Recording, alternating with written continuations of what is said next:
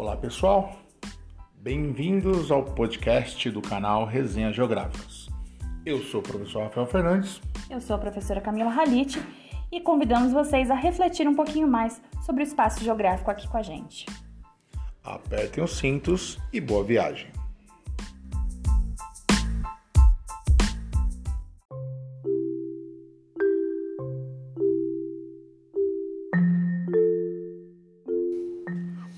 Olá pessoal, o tema do episódio de hoje são ações antrópicas na superfície terrestre. Quando nós pensamos no termo ações antrópicas, nós estamos pensando em toda e qualquer ação realizada pelo homem na superfície terrestre. Hoje, para a gente conseguir imaginar isso, é um pouco mais difícil, porque nós nascemos num mundo que já estava com essa configuração. Nós não presenciamos grandes mudanças né, em relação a a cidade de São Paulo, por exemplo, né, que vocês nasceram numa época que a cidade já estava consolidada.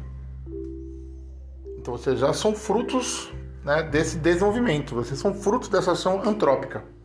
Vocês já nasceram no espaço que é claro, ele vai se alterar o tempo todo, espaço geográfico, mas uh, aquela natureza que existia lá anteriormente, ela deixa de existir, né? Então agora é o espaço que ele vai ser um espaço construído e reconstruído pelo homem. É. E para a gente entender um pouco mais sobre essa questão das ações antrópicas na superfície terrestre, é, a gente tem que entender que existe uma dicotomia que acompanhou o homem ao longo né, da, da sua ocupação aqui na Terra. Que é o quê? Preservação de um lado e desenvolvimento do outro. É possível ter um equilíbrio entre esses dois elementos? Dá para se desenvolver pensando em preservar o meio que você vive? Ou será que é algo completamente antagônico? Então, isso é algo que eu já trago para vocês pensarem. Claro que se hoje né, você observa a forma que evoluiu é, a humanidade, essa dicotomia ela se apresenta muito mais forte e, claro, o desenvolvimento com uma prioridade muito maior em detrimento da preservação. Mas isso foi devido né, aos, aos caminhos das opções que os homens fizeram ao longo da história. E aí, para a gente entender um pouquinho isso, ficar um pouquinho mais claro na cabeça de vocês, a gente tem que voltar bastante no tempo.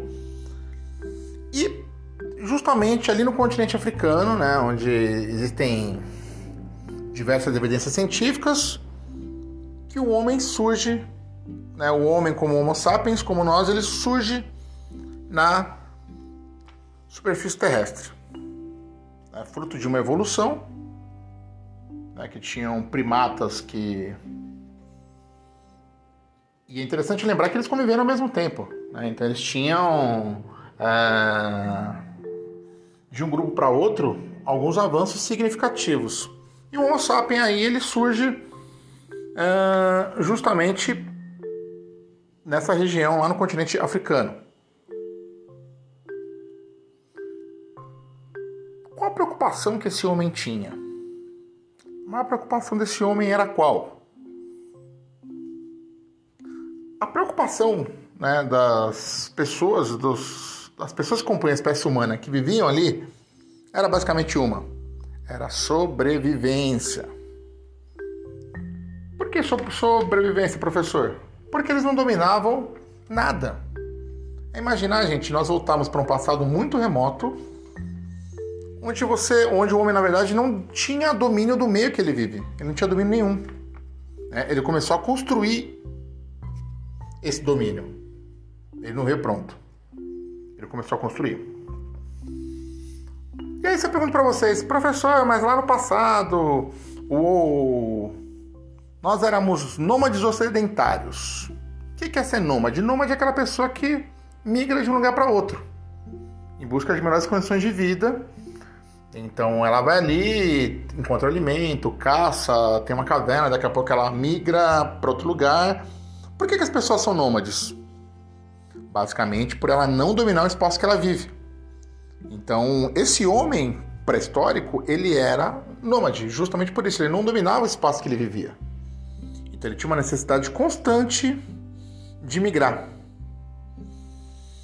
Ele vai migrar por quê? Buscando novos abrigos, buscando alimentação e também buscando fugir de predadores.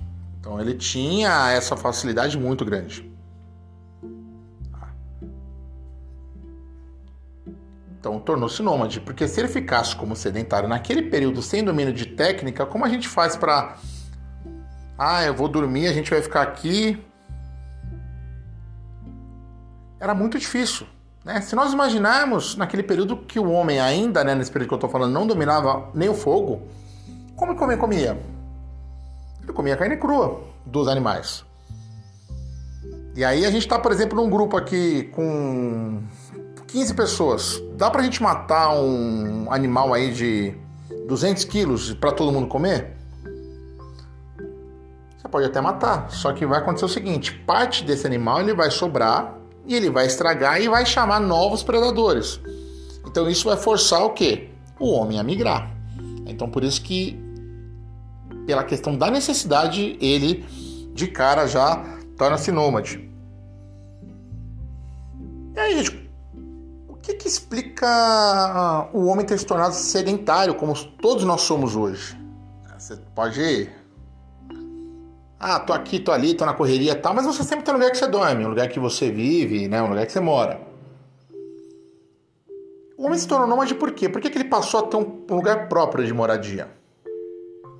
Porque, ao longo do tempo, o homem começou a dominar técnicas e algumas técnicas, hoje a gente olhando, a gente observando, pensa até que são muito básicas, mas naquele período lá eram grandes conquistas que foram realizadas, como a descoberta do fogo, como a questão da caça. Né? Então você começa a criar ah, armas que permitam que você casse com, com uma velocidade maior, com risco menor de morte. Tá? Porque ali, como eu disse anteriormente, a questão era só de sobrevivência. Principalmente a agricultura. A agricultura sim vai trazer essa, essa grande revolução, por quê? Porque quando o homem começa a perceber isso, ele começa a perceber que ele consegue viver fixamente em um único lugar. Por isso que, claro, né, gente, as primeiras organizações é, históricas, as primeiras, os primeiros núcleos, né, que, que se formam, primeiro núcleo de povoados, ele vai acontecer justamente próximo à área de rios, que era uma área propícia para o consumo de água e também propícia para a questão da agricultura, pela presença da água. Então, o homem, nesse período, quando ele consegue inicialmente esses três elementos, ele passa a ter um controle maior sobre a natureza, sobre o espaço natural.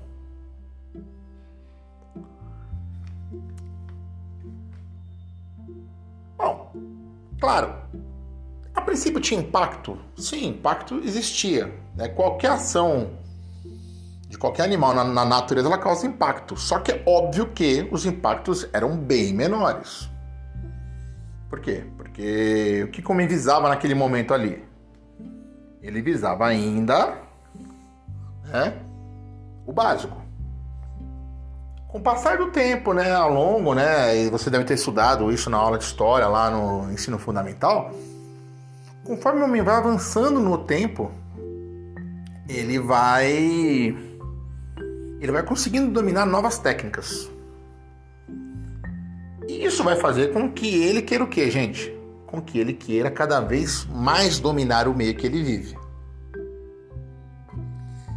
Então, esse breve histórico já ajuda a gente a conseguir entender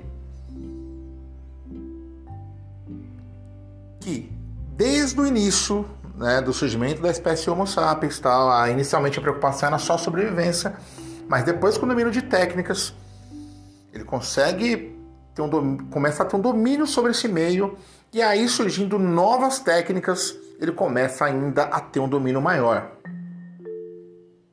Claro, se a gente for falar hoje, né, o que o geógrafo Milton Santos chama de meio técnico científico informacional, que é o mundo que a gente vive hoje, o homem, na verdade, primata, nem imaginaria que nós chegaríamos num ponto como esse.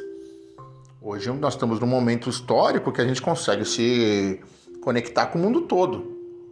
Inclusive, para conhecer uma banda que seja da Islândia, por exemplo. Ah, eu quero ver uma banda da Islândia, eu quero ver uma música russa. Você consegue, né? Através uh, do acesso à internet, uso de celulares, tablets, de notebooks, né? Isso começa também a se popularizar. Agora, é claro, isso chega para todo mundo? Não, a gente sabe que não, até porque a gente vive numa sociedade que ela é desigual mas isso mais adiante a gente vai discutir. Claro que assim, né, gente? Conforme o homem vai desenvolvendo novas técnicas, ele vai dominando mais o meio que ele vive e os impactos que o homem causa no meio começam a se tornar mais evidentes. É. Para vocês terem uma ideia, eu vou falar um pouquinho aqui, avançando bem no, no tempo, vou falar um pouquinho para vocês sobre como que era né, a, a, os núcleos urbanos na Idade Média. Na Idade Média a gente tem que lembrar que ela, ele é um período, ela é um período que vai do século V até o século XV. Então é um período aí que realmente dura bastante tempo. Como que era, gente, essa, essa vivência? Bom, as pessoas viviam, né? Com esgoto a céu aberto, era natural isso. Era um período ainda onde não existia água encanada. Né? As casas não tinham ventilação. E claro, né, gente? uma situação dessa, de falta de higiene sanitária completa, foi o que propiciou né, a, uma das maiores pragas conhecidas na história da humanidade, que foi a peste negra, né? Foi uma doença realmente muito grave, né, que é uma doença aí transmitida por ratos, porque você tinha uma condição de higiene realmente muito precária, muito precária mesmo. E também, né, uma Chegou até mesmo uma situação de pandemia, né? Onde aí milhares de pessoas também morreram no continente europeu em virtude dessa situação. Porque realmente a situação era muito ruim e vale lembrar que a expectativa de vida nesse período também era muito, muito menor. Mas a gente for falar em expectativa de vida, o período que a gente está hoje é o período onde o homem consegue sobreviver por mais tempo. Pra vocês terem uma ideia, a gente fala em Brasil, em 1940, a expectativa de vida do Brasil ela girava por volta aí de 40 anos de idade. Então, 40 anos de idade, o cara já era velhão, velhaco mesmo, né? Mas olha hoje como ela aumentou. Então, hoje, por exemplo, os pais de vocês têm uma idade maior que essa. Então, você vê, olha como aumentou a expectativa de vida. A expectativa de vida ela aumenta porque as condições também, né? Das cidades elas vão sendo melhoradas a partir do momento que o homem desenvolve novas técnicas. Exatamente. E aí, se a gente for falar né, sobre organização da sociedade, né, se a gente fala, por exemplo, ali no século, no século V, a gente está falando ali do século V ao XV, né, na Idade Média, a gente está falando sobre feudalismo. Tá? Vocês já estudaram isso já na aula de história, né? Que, que era uma outra configuração de sociedade totalmente diferente do que a gente conhece hoje.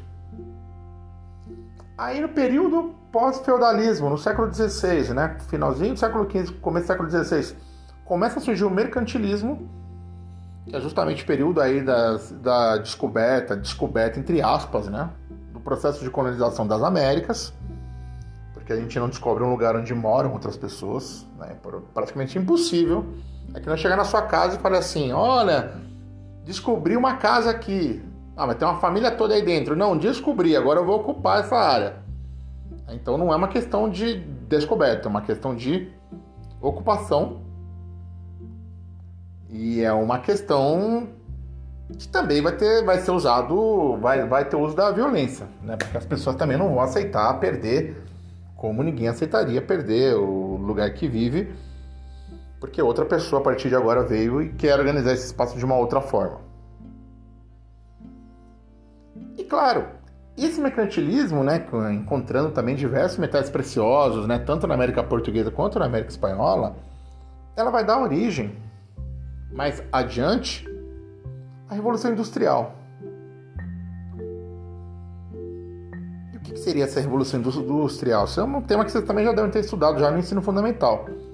Mas basicamente, só para a gente conseguir entender um pouquinho melhor, é... é entender que os produtos no passado eram produzidos por artesãos. Então o artesão ele tinha o domínio de técnica, ele fazia uma cadeira, por exemplo. Então, vou construir uma cadeira. Essa cadeira eu vou demorar uma semana para entregar para você. E essa cadeira é única, né? Vou fazer uma cadeira única para você e para o outro vai ser sempre alguma coisa diferente, por quê? Porque é um trabalho manual, então é um trabalho artesanal. Quando você pensa no surgimento da indústria, né, a chegada das máquinas, principalmente o primeiro, primeiro uso ali, né, de matéria-prima para a indústria, né, como carro-chefe, a gente não tinha energia elétrica ainda, foi o carvão. Então vocês imaginam como era a cidade na Inglaterra, né? Então, próxima ali às indústrias, nossa senhora, né? Era carvão, aquele, né? Imagina. Vocês acham que tinha um filtro pro ar? Não tinha nada disso. A preocupação era o quê? Era fazer produto. Fazer produto e comercializar esse produto para o máximo de pessoas possível. Eu não quero mais fazer uma cadeira, eu quero fazer agora 100 cadeiras por dia ou 100 cadeiras por semana ou mil cadeiras por semana. Depende da minha capacidade de produção. Então só aí, gente, você entende que durante esse longo período, quando o homem ele começa a dominar novas técnicas, ele vai se apropriando cada vez mais do espaço natural. Eu acho que é o melhor exemplo para isso, né, já para para a gente encerrar esse episódio, é você dar uma pesquisada numa foto de como que era né, a região do aeroporto de Congonhas quando ele foi inaugurado. Dê uma procurada nessa foto que vocês vão encontrar o quê? Vocês vão encontrar uma imagem, gente, que toda a região ao redor ali onde está próprio Vila Alva, onde tá, tem aquela série de casas ali ao redor do aeroporto, não tinha nada ali. Não tinha nada ali, não tinha nada nem no Planalto Paulista, ali na Indianópolis, tinha nada. Por quê? Porque era longe do centro. Foi construído ali porque era um lugar que ninguém morava, ninguém queria ir porque era longe. Então a cidade de São Paulo ali, década de 40 e 50, ela só ia até a Moca, ela não se estendia para um espaço além dessa área. Você tinha muita área ainda de fazendas. Olha como a cidade de São Paulo a gente cresceu de uma forma tão rápida. Isso vai acontecer por quê? Claro, pelo processo de industrialização, né, que vai trazer o processo de migração também, e pelo desenvolvimento de novas técnicas. Então, quando o homem consegue ter esse domínio, ele na verdade, vai transformar o meio que ele vive. Então hoje, do mesmo jeito que você fala que hoje Parelheiros é longe, naquela época o aeroporto de Congonhas era muito longe porque praticamente ninguém conseguia chegar lá. Então é isso, pessoal. Por hoje é só, espero que tenham gostado. Comentem. Se cuidem. É importante nesse momento aí é que todos se cuidem, que todos estejam bem. Um beijo na alma e é nóis.